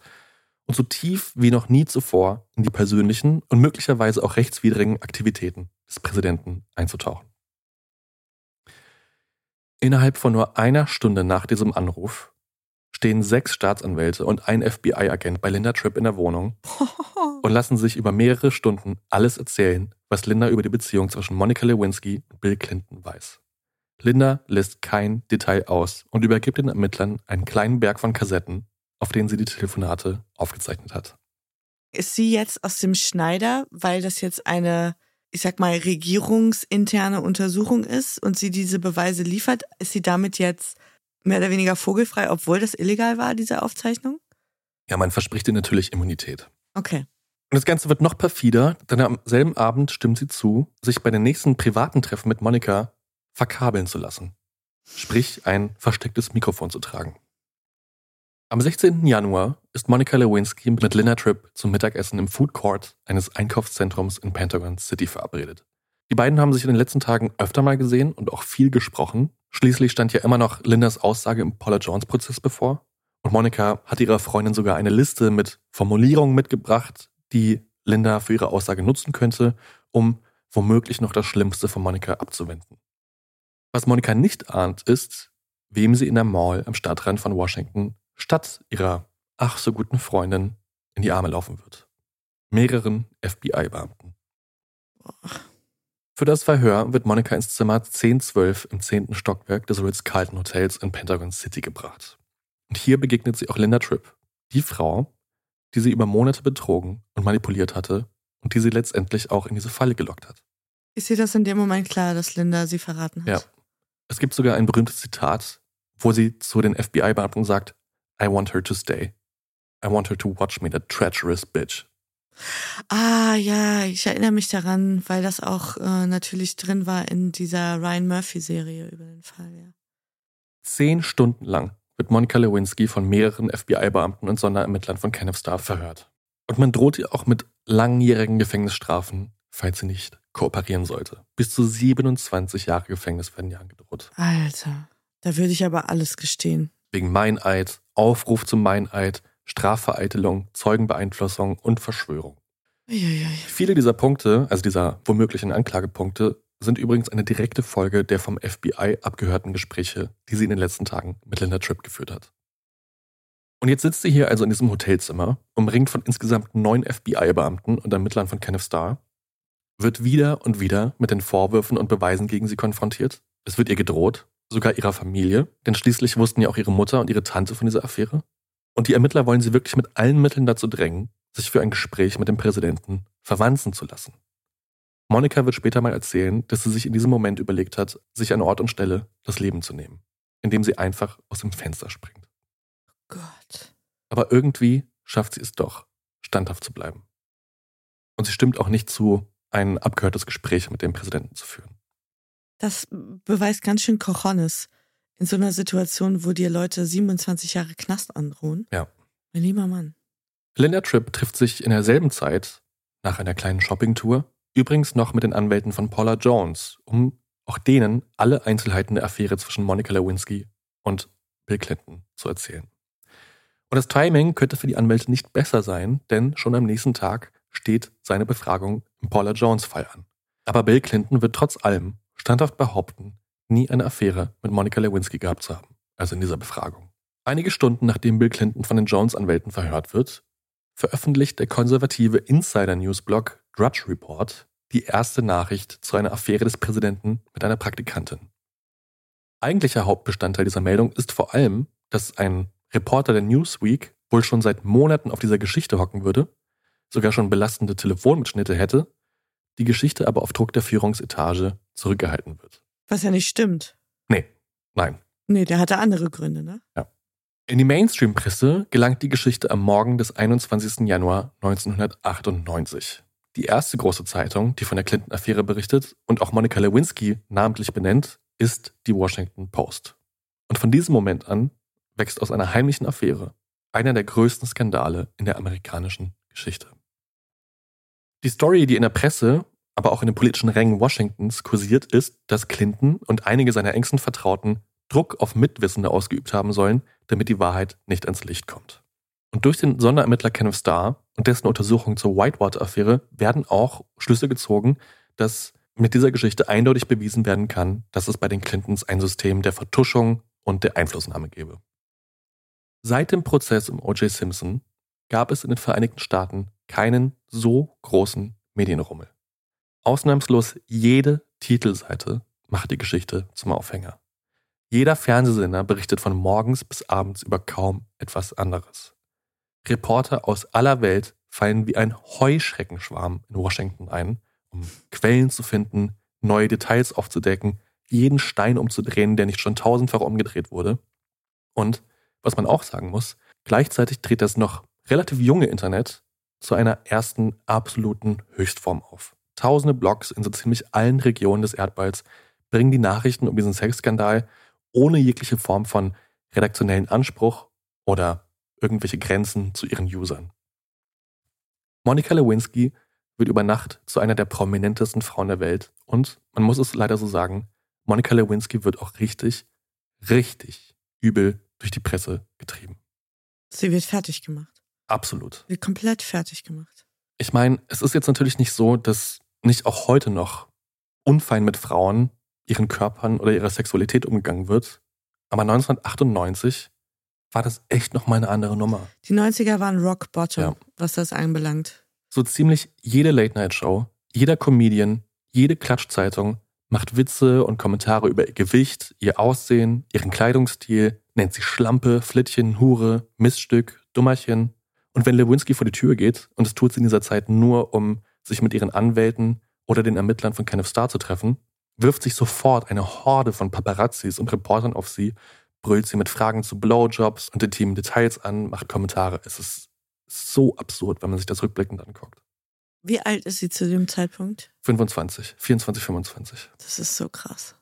Also Zusammengefasst, der Umgang mit ihrer Person in der Presse und generell in den Medien und auch im Internet ist ohne jeden Funken von Respekt. Sie ist auch kein Mensch, sie ist eigentlich wirklich nur sexuelles Objekt im Zusammenhang mit Bill Clinton.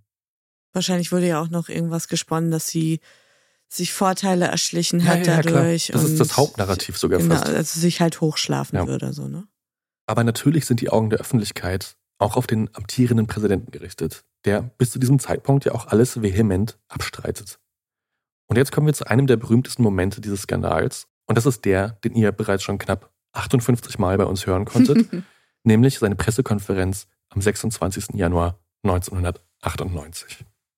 Now, I have to go back to work on my State of the Union speech. And I worked on it till pretty late last night. But I want to say one thing to the American people. I want you to listen to me. I'm going to say this again. I did not have sexual relations with that woman, Miss Lewinsky. I never told anybody to lie, not a single time, never. These allegations are false, and I need to go back to work for the American people. Thank you.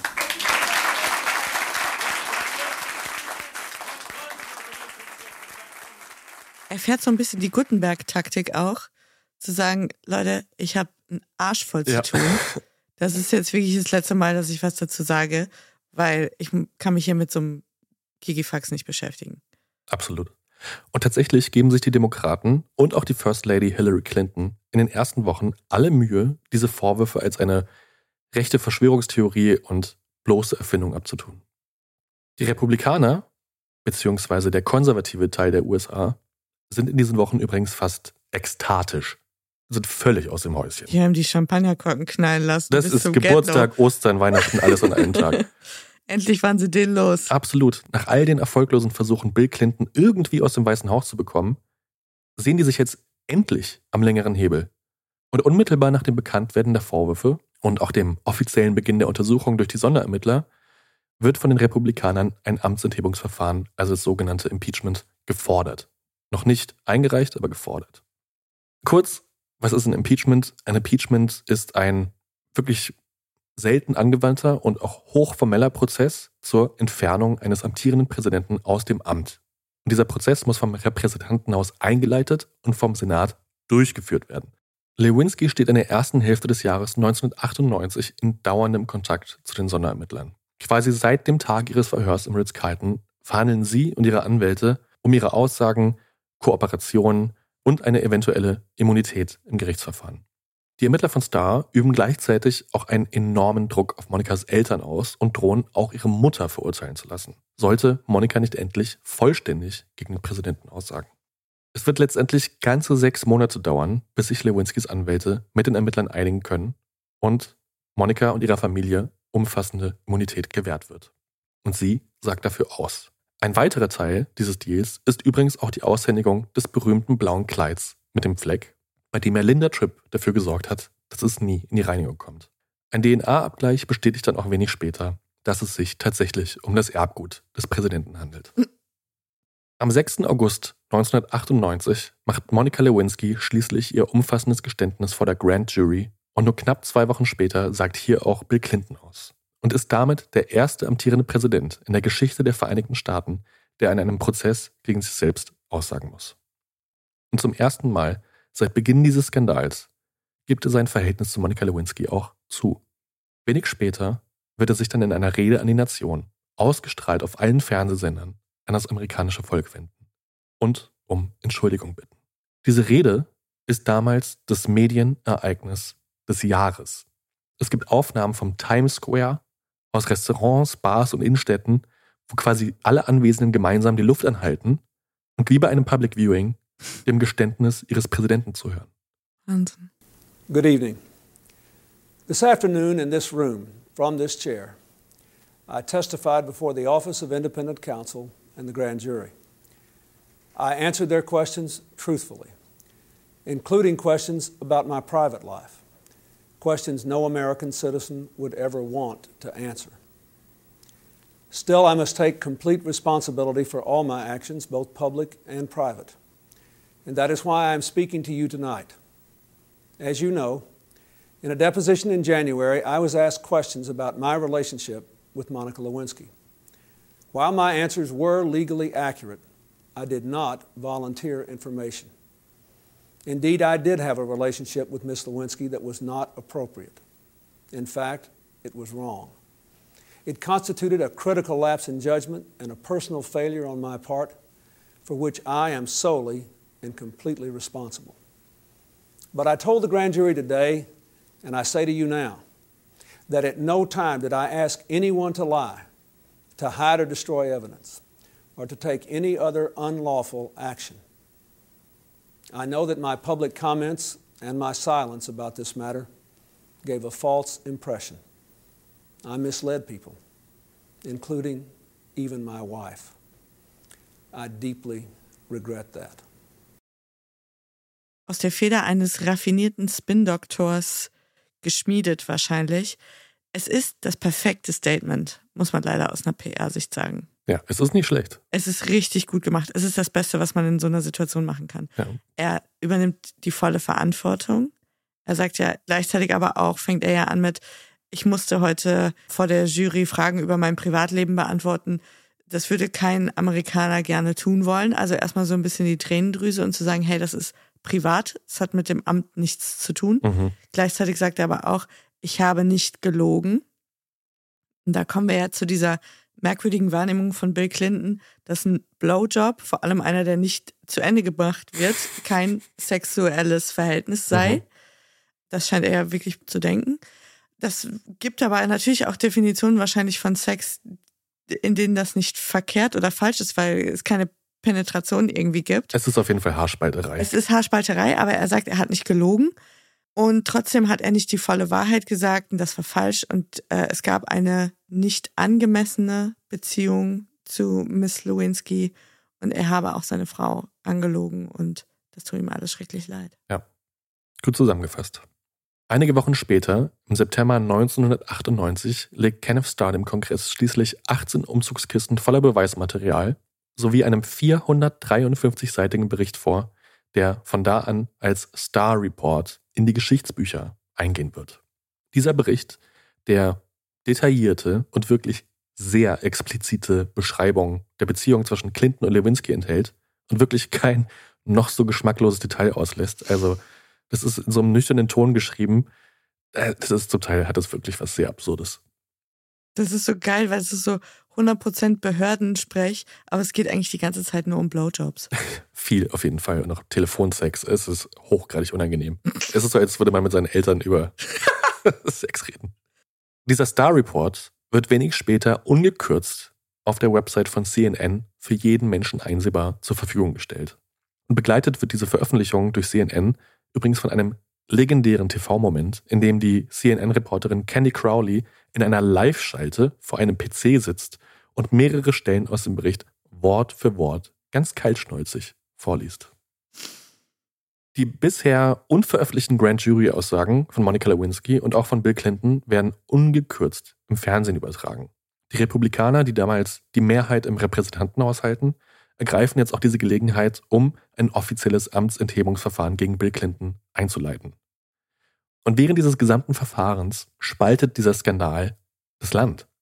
Befürworter des Impeachments argumentieren, dass Clintons Handlungen und seine Lügen unter Eid das Amt des Präsidenten nachhaltig beschädigt haben und auch nicht toleriert werden dürfen. Mhm. Aber Clinton hat auch enorm viel Zuspruch. Fast die gesamte Demokratische Partei, darunter auch sämtliche weibliche Politikerinnen, stellen sich hinter den Präsidenten.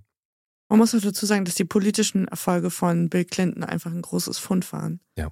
Also es ging Amerika selten so gut wie in den Clinton-Jahren. Gegner dieses Verfahrens kritisieren das Ganze auch als politisch motivierten Angriff auf den Präsidenten und warnen auch vor den langfristigen Auswirkungen auf das Amt und die amerikanische Demokratie. Es sprechen sich übrigens auch mehrere Stars und SchauspielerInnen öffentlich für Bill Clinton und gegen ein Impeachment aus, darunter zum Beispiel Jack Nicholson, Barbara Streisand und Ted Danson. Und was auch interessant ist, ist, dass die Zustimmungswerte von Bill Clinton zwischenzeitlich sogar steigen, was von dem Comedian Jay Leno so kommentiert wird, dass ich Clinton schon überlege, was sein nächster Sexskandal sein könnte.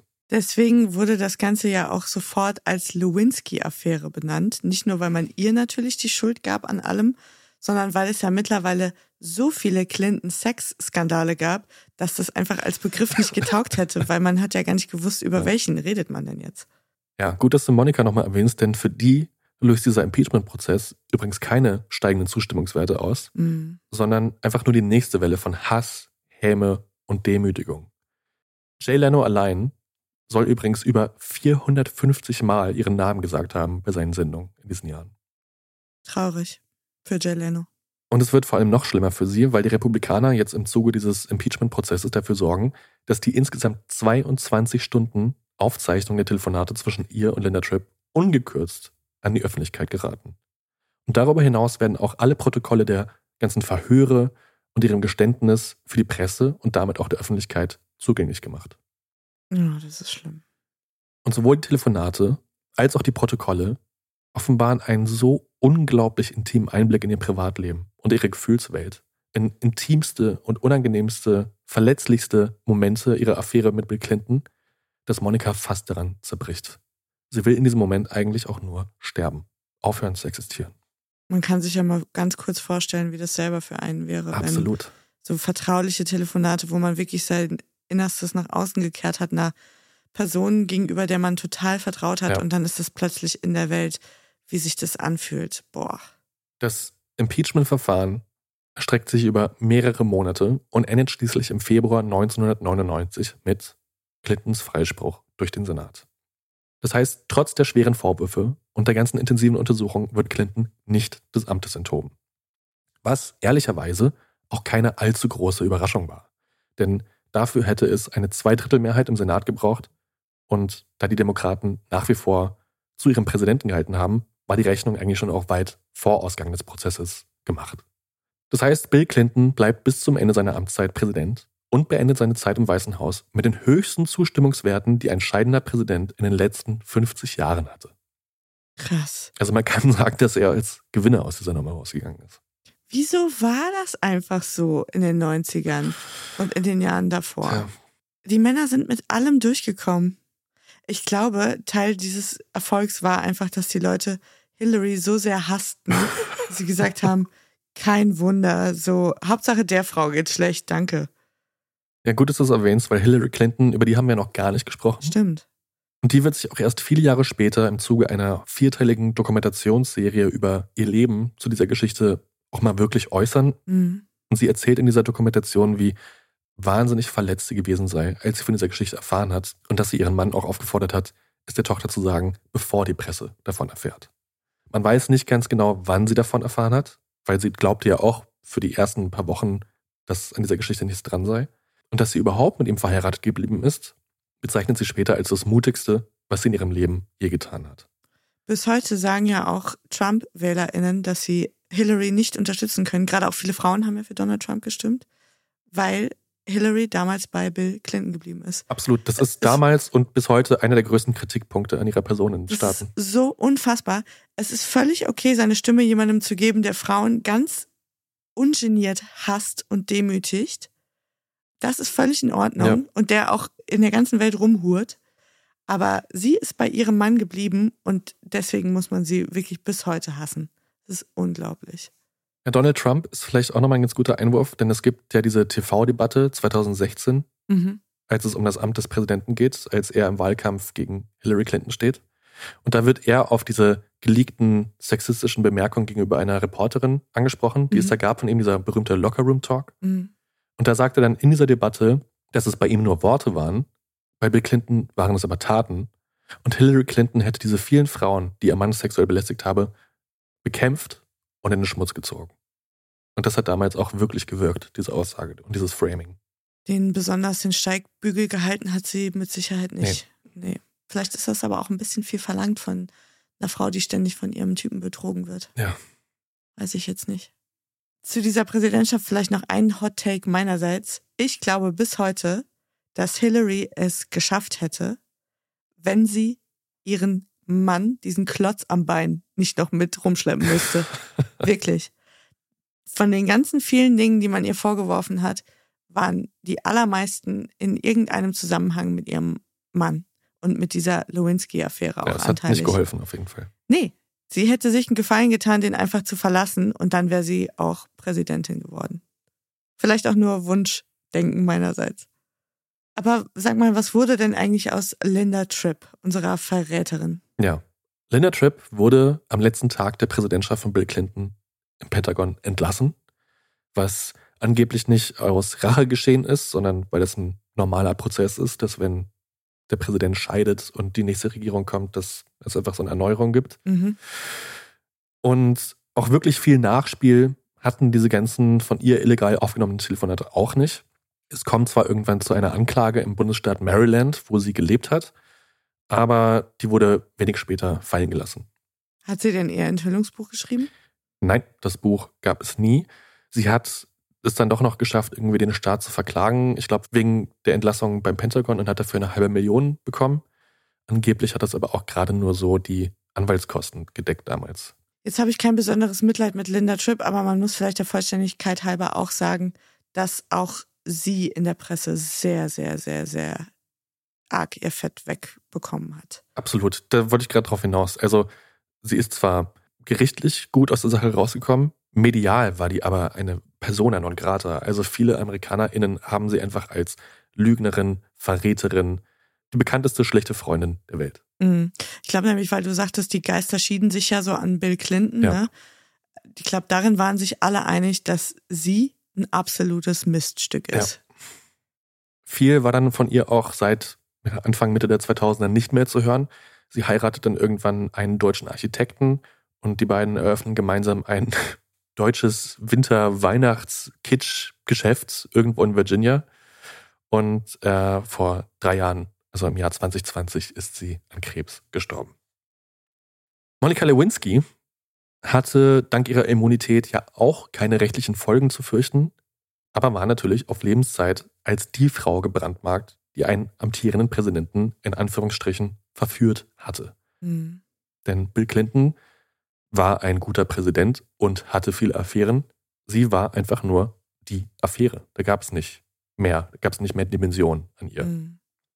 Im Gegensatz zu Linda Tripp hat Monika dann aber wenig später ihre Seite der Geschichte in einem Buch veröffentlicht, nämlich mittels der Biografie Monica Story, aus der ich ja auch vieles zitiert habe, das in Auszügen im gleichen Jahr auch als Coverstory im Time Magazine erschienen ist.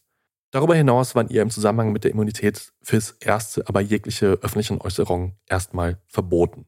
Mhm. Also durfte sich erstmal nicht dazu äußern. Mit Ausnahme eines Interviews, ich glaube es war bei ABC, das war so ein Exklusivinterview, in dessen Zuge sie sich dann auch bei Hillary, der Tochter Chelsea und der gesamten Nation entschuldigt hat. Gegen Anfang, Mitte der 2000er zieht Monica Lewinsky sich dann weitestgehend aus der Öffentlichkeit zurück, zieht nach London, macht ihren Master in Psychologie, versucht einfach unter dem Radar zu laufen. Im Laufe der Zeit findet sie dann aber doch irgendwie einen Weg, ihre Erfahrungen in etwas Positives umzuwandeln. Sie wird zu einer Aktivistin und Sprecherin gegen Mobbing und für die Rechte von Frauen, die in der Öffentlichkeit bloßgestellt werden. Und im Zuge der MeToo-Skandale gibt sie in der Vanity Fair im Jahr 2014 dann zum ersten Mal nach vielen Jahren wieder ein längeres Interview, in dem es auch um ungleiche Machtverhältnisse und die Verantwortung des Präsidenten geht. Allerdings sagt sie auch hier, dass es eine einvernehmliche Beziehung war und sie auch wirklich in ihn verliebt war. Mhm.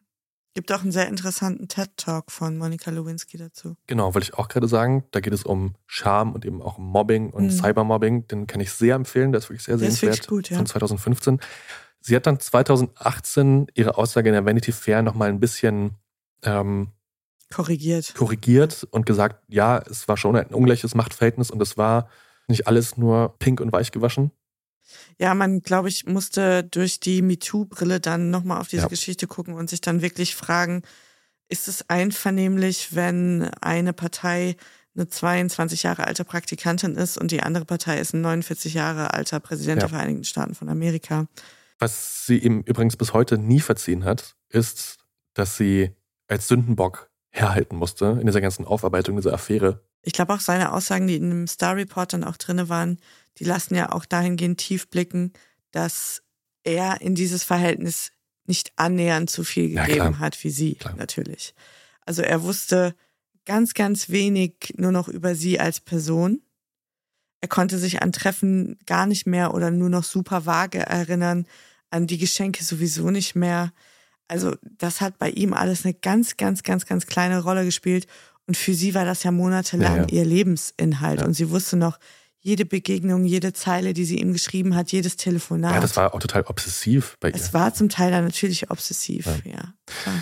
Zuletzt war sie übrigens Co-Produzentin der dritten Staffel von American Crime Story, in der es, wie ihr euch wahrscheinlich denken könnt, um die Lewinsky-Affäre geht. Da habe ich auch mal die ersten zwei, drei Folgen probeweise geguckt würde auch sagen, viereinhalb von fünf Ehrenwort-Daumen. Wir müssen uns mal so eine Skala ausdenken. Wo kann man das denn gucken? Äh, bei Disney Plus. Ah, okay. Weil ich fand diese Staffel über O.J. Simpson, die fand ich sehr, sehr gut. Ja. Und ich glaube, Sarah Paulson spielt ja Linda Tripp in der. Extrem gut. Clint. Wahnsinnig gut. Sarah Paulson ist so eine gigantisch geile Schauspielerin. Das ist unfassbar. Ja. Also, wenn ihr von dieser Geschichte nicht genug bekommen konntet, dann könnt ihr da gerne einschalten schickt Disney Plus gerne eine liebe Botschaft von uns, dass ihr uns gerne rückwirkend sponsern könnt. Vielleicht soll nicht unerwähnt bleiben, dass es noch jemanden gibt, der Linda Tripp gigantisch gut gespielt hat. Und das ist niemand anderer als mein absoluter Lieblingsschauspieler John Goodman mhm. in den ganzen SNL-Sketchen, wo sie die Affäre verarschen. Ja. Ich bin kein SNL-Fan, aber äh, die sind wirklich lustig. Ja. So, das war ein dickes Brett einer Ehrenwort XXL-Folge zu einer Geschichte, die wir ja seit Tag eins bringen mussten. Jetzt ist es geschehen. Vielen Dank, Jakob. Ich glaube, du hast viele HörerInnen sehr, sehr glücklich gemacht, weil dieser Wunsch immer wieder bei uns im Posteingang landet und jetzt haben wir ihn endlich erfüllt, vielmehr du. Und die Messlatte ist hochgelegt fürs neue Jahr und für die neue Staffel. Deswegen verrate ich jetzt auch noch gar nicht, was ich als nächstes mache, weil ich schon die Angstperlen auf der Stirn habe, die Schweißperlen. Ja, das schauen wir dann. Lassen wir uns alle gemeinsam überraschen davon. Wie immer bedanken wir uns für euer Zuhören, für eure Zeit. Schön, dass ihr da wart. Wenn ihr mehr wissen wollt über die Clinton-Lewinsky-Affäre, dann schaut doch mal auf unserem Instagram-Kanal vorbei. Ich bin mir sicher, Jakob wird einiges da vorbereiten. At Ehrenwort Podcast ist unser Name. Handle. Handle unser Handle. Ansonsten findet ihr viele nützliche Hinweise und Infos sicherlich auch in den Show Notes. Wenn ihr uns was sagen wollt, dann könnt ihr uns eine DM schreiben auf Instagram oder eine E-Mail info at ehrenwortpodcast.de. Ansonsten freuen wir uns über ja, Rückmeldungen zu dieser Folge und anderen. Schreibt uns gerne liebe Bewertungen, damit auch andere Menschen diesen Podcast finden und hören. Wenn ihr den werbefrei hören möchtet, dann könnt ihr Acast Plus Abonnentin werden. Alle Infos dazu findet ihr auch in der Folgenbeschreibung. Und dann bleibt mir gar nicht mehr viel übrig, als euch noch einen schönen Restsonntag zu wünschen oder einen schönen Tag, wann immer ihr die Folge hört. Und wir freuen uns, wenn ihr in 14 Tagen wieder dabei seid. Bis dahin. Bleibt sauber. Tschüss. Tschüss.